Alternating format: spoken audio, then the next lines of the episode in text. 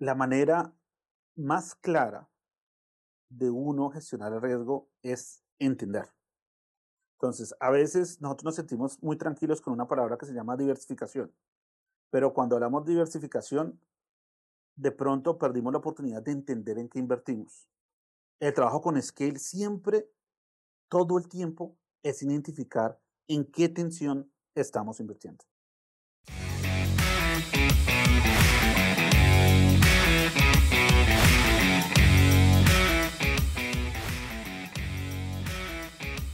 Hola, bienvenidos al podcast de los Game Changers, un espacio para entender aquellas empresas y tecnologías que están definiendo el futuro y cómo invertir en ellas.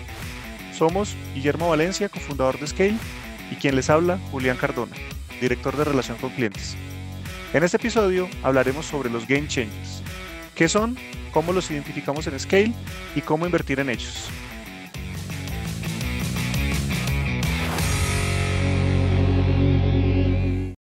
Hola Guillermo, ¿cómo vas?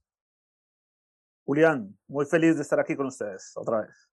Bueno, no, súper contento. O sea, cada, cada que nos sentamos a grabar este podcast creo que es un momento así como súper emocionante para nosotros. Nos encanta compartir lo que hacemos y, y, bueno, pues también mostrar cómo pensamos y cómo tomamos decisiones en Scale.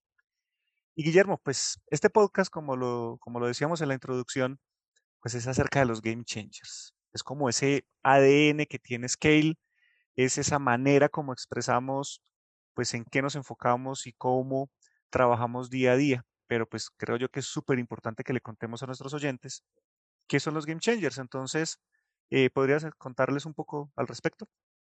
Sí, sí, yo creo que, que, que, ese tema de los game changers es clave porque es donde debemos tener el foco. Es ese 20% que va a definir el 80% de los próximos 30 años. Entonces, ¿cuáles son esas cosas, esas mínimas cosas que son necesarias entender para poder entender nuestro futuro? Entonces, son compañías, son tecnologías, son cambios en nuestra sociedad, son guerras, son revoluciones, son evoluciones conceptuales y, y tecnológicas que se juntan para definir la sociedad. Entonces, ¿cómo monetizamos eso? ¿Cómo hacemos plata con eso? Es el trabajo que tenemos en Scale. Súper, y, y, sí, ya lo, lo, hemos compartido en otros eh, momentos y en diferentes escenarios, pues de cómo en los próximos 20 años el 80% de las empresas más grandes que en las que se invierte hoy en día, pues no van a ser las mismas. Y, y, y, eso es parte de este trabajo con los game changers.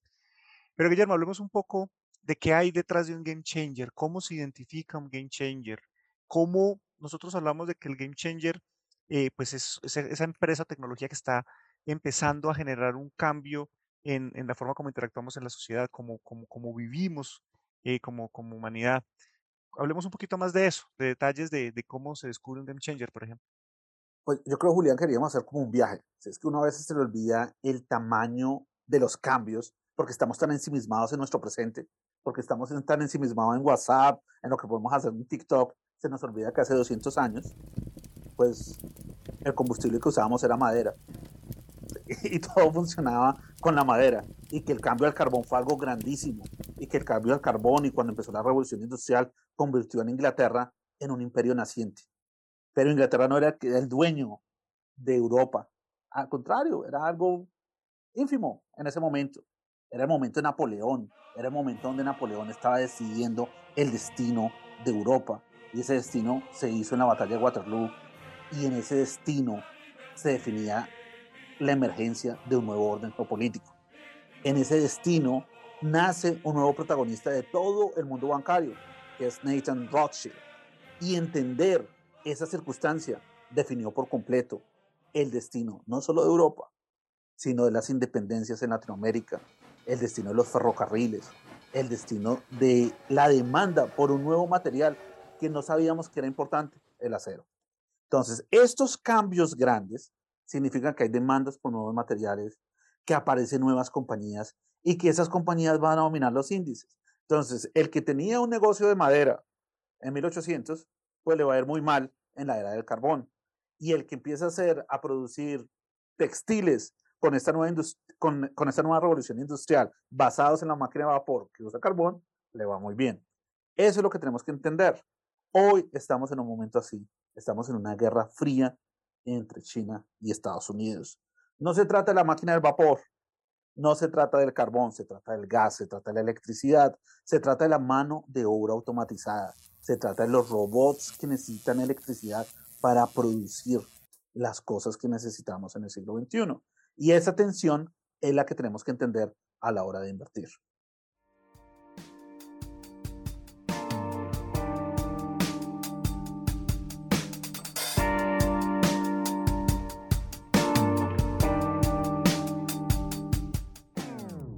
Este podcast es patrocinado por Scale. Scale empodera a las personas para que entiendan, inviertan y generen riqueza monetizando el cambio. Scale ofrece servicios para la toma informada de decisiones y brinda acompañamiento personalizado a sus clientes, con información oportuna asociada a sus portafolios de inversión. Agenda ya una llamada con nuestros representantes en scale.macrowise.co.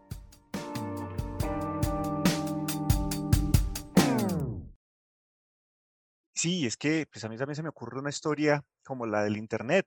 Y pues para ir más allá, un Amazon, por ejemplo, puede considerarse un game changer que realmente hoy en día ya es una empresa consolidada, pero en el momento del que el Internet estaba creciendo, después en de esas épocas de la burbuja.com por allá, en el 98, pues empieza a ser quien está empezando a reinventarse gran parte de lo que está pasando. Y hoy cuando lo vemos en perspectiva y hablábamos del mundo del web 3.0 y las criptomonedas, pues para nosotros como que es muy natural hablar de Internet, pero en un momento no tan lejano de la historia, donde la mayoría de nuestros oyentes probablemente vivieron la transición de comunicarse por teléfono a pasar a comunicarse por Internet y han vivido la experiencia del web 1.0, del web 2.0, que lo hablamos en el, en el podcast de Bitcoin, pues empieza uno a decir, espere un momento, o sea, tiene sentido estar preguntándose por cuáles son esas tecnologías que se están transformando y quiénes son esas empresas que empiezan a participar en este proceso de creación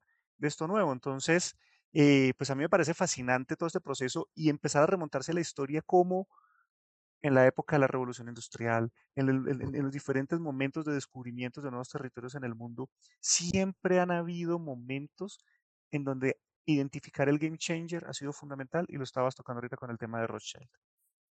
Esa es una conversación que Diego trajo una vez en el equipo él me hablaba de cómo el escuchar la radio fue súper clave para Elvis e, y todo lo que iba a crear en un movimiento musical.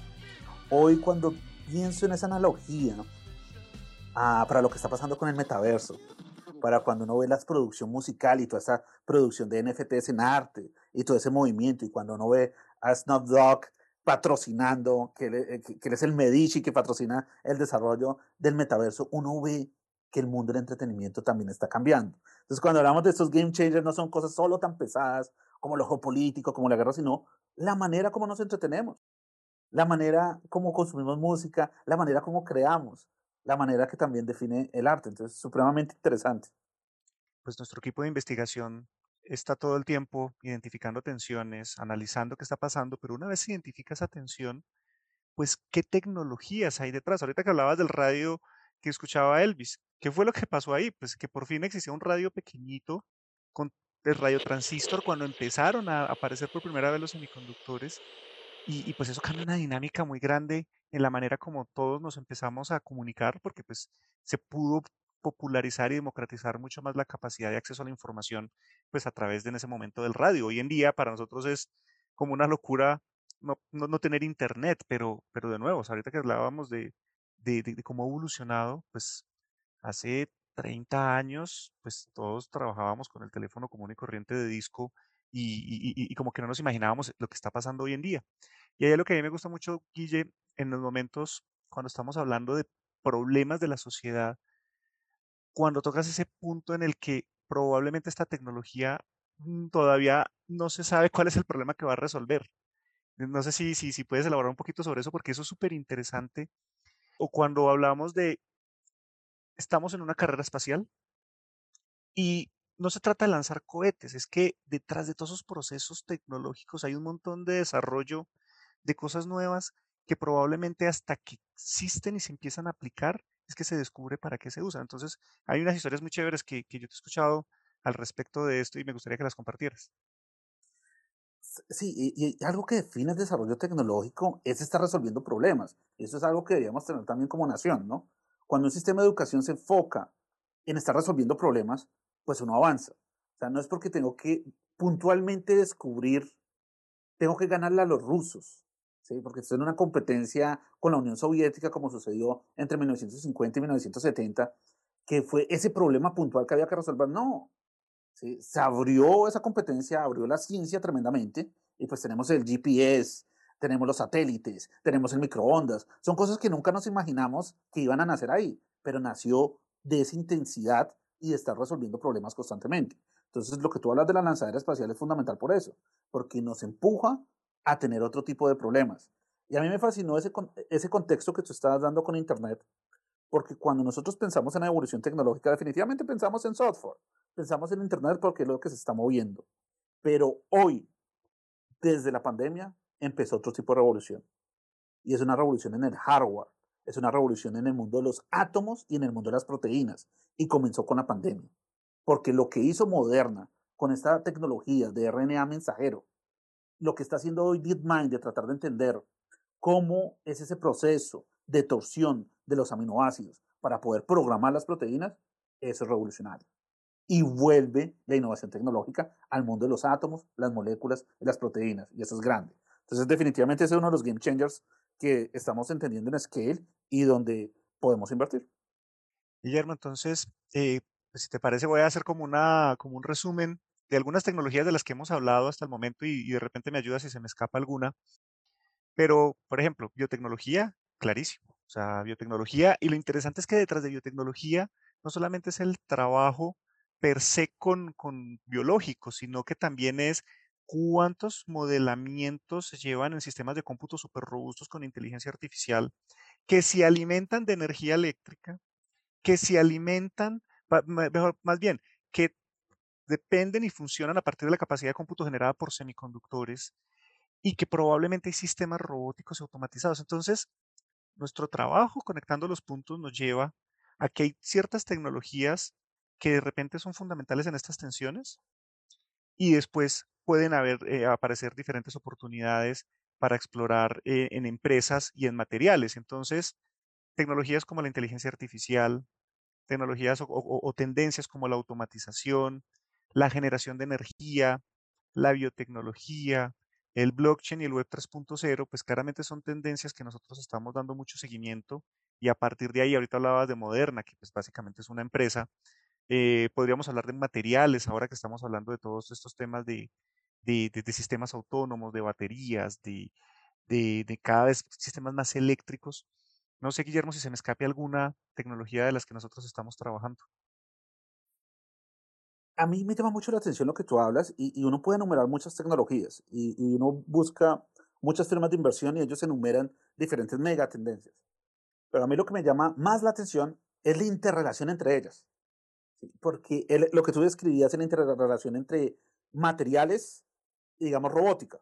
Entonces, se necesita cierta innovación en los materiales para la robótica, porque lo está pidiendo, pero también se necesita para la energía, porque es que si hacemos las cuentas y la aritmética bien, si vamos a reemplazar, ¿qué es un carro eléctrico? O sea, nosotros, ¿qué nos imaginamos? Nos imaginamos un carro eléctrico y autónomo. O sea, no va a necesitar un personaje que tenga que manejar ese carro. ¿Eso qué es? Un robot.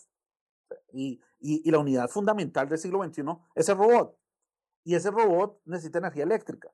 Pero si queremos poblar al mundo de robots y el parte automotriz va a ser reemplazado por estos carros eléctricos, no hay litio suficiente para eso. No hay níquel suficiente para eso. ¿Qué quiere decir? Necesitamos otro material. Son baterías de grafeno. El cuello de botella son las baterías en ese instante de toda la revolución eléctrica. Entonces, ¿cuál es ese material? Y ahí es donde hay una oportunidad gigante. Entonces, esa interrelación es lo que se vuelve más valioso que decir como temas fundamentales va a ser blockchain o va a ser biotecnología. Son grandes temas, pero la interrelación de ellos es lo que va a definir cuál va a ser el contexto clave del siglo XXI.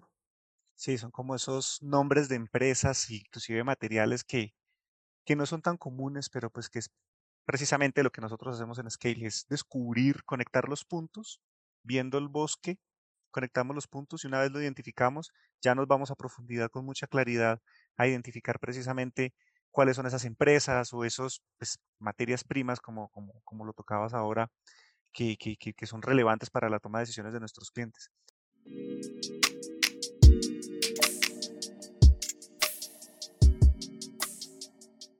Ten en cuenta que los contenidos de este podcast no son un consejo de inversión y son publicados únicamente con fines informativos y educativos. Es responsabilidad del oyente realizar la investigación apropiada y tomar sus propias decisiones antes de invertir.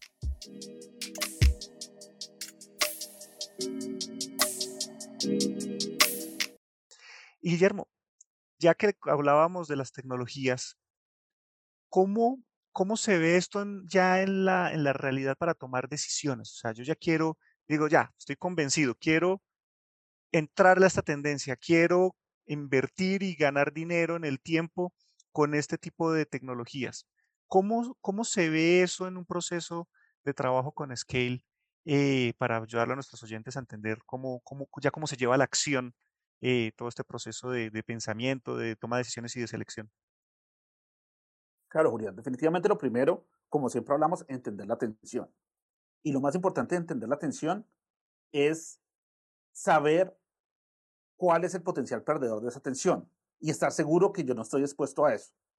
Si, el potencial perdedor de esa atención es determinada materia prima, yo estoy en un país que es exportador solo de esa materia prima, pues estoy en una mala posición. Si el principal perdedor de esa atención son los bonos del gobierno de Estados Unidos y resulta que mi fondo de pensiones conservador está muy lleno de ese papel, pues yo también estoy siendo un perdedor por esa tensión eh, geopolítica o tecnológica que está aconteciendo. Entonces, lo primero es pensar dentro de la caja. O sea, si queremos pensar out, of the box, primero tenemos que pensar dentro de la caja. Entonces, ¿qué tenemos? Entonces, yo tengo en qué país vivo, qué tan expuesto está esa transformación, después de qué depende mi retiro, si tengo un fondo de pensiones, en qué es lo que más está invertido, qué tan expuesto está esa atención, va a ser un ganador o un perdedor de esa atención. Y si no tengo nada que sea ganador en esa atención, ¿cómo tengo eso que es ganador en esa atención? ¿Cómo invierto en eso? ¿Qué tipo de cuenta tengo que abrir? ¿Son esos activos internacionales? ¿Cómo invierto en esos activos internacionales? Ah, un momento, pero es que eso apenas están haciendo. Entonces eso es muy volátil. Ok, entonces ¿cómo gestiono esa volatilidad? Ese es el trabajo que hacemos en Scale. Entonces, es un proceso de identificar la atención, de seleccionar ganadores y perdedores, luego definir la implementación, qué yo puedo hacer y qué no puedo hacer, porque no todos tenemos acceso a determinados instrumentos para invertir en esos game changers. Y lo mínimo que tengo que hacer, definitivamente, sí estar abierto al cambio, estar abierto a entender el cambio. Si no estoy abierto para entender el cambio, tengo el mayor riesgo, porque con certeza voy a tener una pérdida. Si no entiendo el problema, perdí, con seguridad. Eso significa una pérdida en un mundo que está en un cambio de este nivel. Y eso es interesante porque retomando lo que, lo que hablábamos hace un rato, en este mismo episodio de componentes de historia, todos los momentos históricos que hemos tenido en la humanidad han tenido game changers, muchas veces ignorados, y solamente años después, cuando realmente mostraron su capacidad de ejecución y de transformación, es cuando hubo atención. Entonces ahí es donde viene pues este trabajo de conectar y de entender dónde están esas oportunidades de una manera temprana. Pueden tener volatilidad, claro que sí. Lo interesante es cómo gestionar esa volatilidad, como lo decías ahorita, o también cómo gestionar el riesgo que se da cuando entramos en estos procesos de, incertidumbre, que es la naturaleza humana y la naturaleza de nuestra vida. O sea, todo el tiempo estamos en ese proceso de no sabemos qué va a pasar el siguiente minuto de vida. Entonces, Guillermo, pero para redondear este proceso que hacemos en Scale, quisiera como compartir que en un proceso de trabajo de una persona con Scale, cuando contrata los servicios de Scale, lo que puede esperar es precisamente un acompañamiento en todo este proceso de de, entender cómo está su, su, mapa de inversiones, de entender y darse cuenta eh, en qué tipo de productos puede estar expuesto a partir de las historias, del contexto, de la información que nosotros le entregamos, la persona va a poder darse cuenta, como lo decías ahorita. Si tengo un fondo de pensiones que es conservador, probablemente la exposición a la deuda gubernamental de Estados Unidos puede ser muy alta. ¿Eso es bueno o eso es malo? qué implicaciones puede tener y que la persona pueda saber eso cómo avanza. Y si le interesa tener algún tipo de cambio en su portafolio, pues ahí es donde vienen diferentes escenarios sobre los cuales puede tomar decisiones con toda la información, el contexto y la rigurosidad que, quienes que creamos para, para, para preparar este contenido. De tal manera que la persona arma su propio portafolio de inversión, sean acciones internacionales en la bolsa o sea con otros diferentes mecanismos regulados, y con esto, pues en un horizonte de tiempo también, según la gestión de riesgo y el plan que tenga, pues pueda tener un crecimiento de su patrimonio. Yo creo que la manera más clara de uno gestionar el riesgo es entender. Entonces, a veces nosotros nos sentimos muy tranquilos con una palabra que se llama diversificación, pero cuando hablamos de diversificación, de pronto perdimos la oportunidad de entender en qué invertimos. El trabajo con Scale siempre, todo el tiempo, es identificar en qué tensión estamos invirtiendo. ¿Cuál es el juego aquí? ¿Dónde está la oportunidad? ¿Y cuáles son posibles potenciales y ganadores? Siempre eso va a estar claro, porque ese es un trabajo muy importante en un mundo que está en cambio.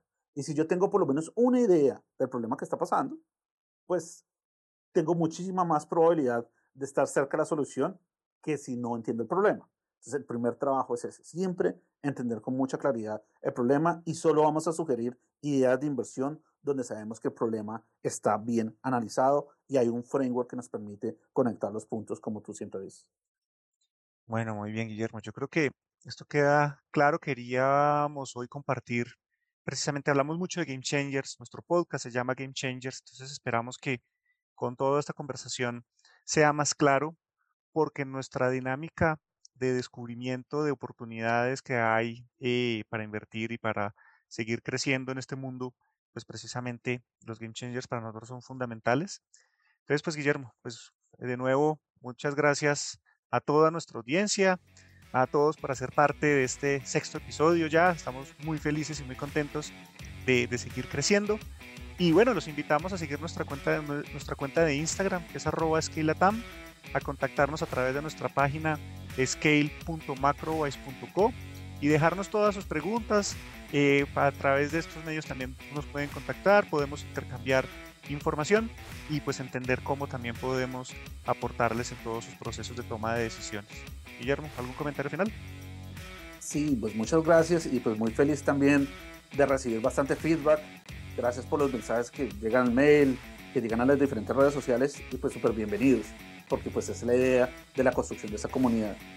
En un mundo que no está claro el mapa del futuro, estar en una comunidad que se preocupa mucho por construir ese mapa hace una gran diferencia. Entonces, súper bienvenido a los comentarios y, y pues todos esos mensajes que han llegado.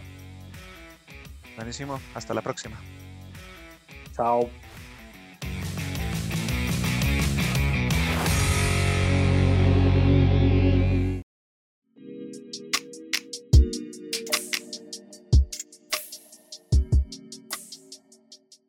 cuenta que los contenidos de este podcast no son un consejo de inversión y son publicados únicamente con fines informativos y educativos. Es responsabilidad del oyente realizar la investigación apropiada y tomar sus propias decisiones antes de invertir.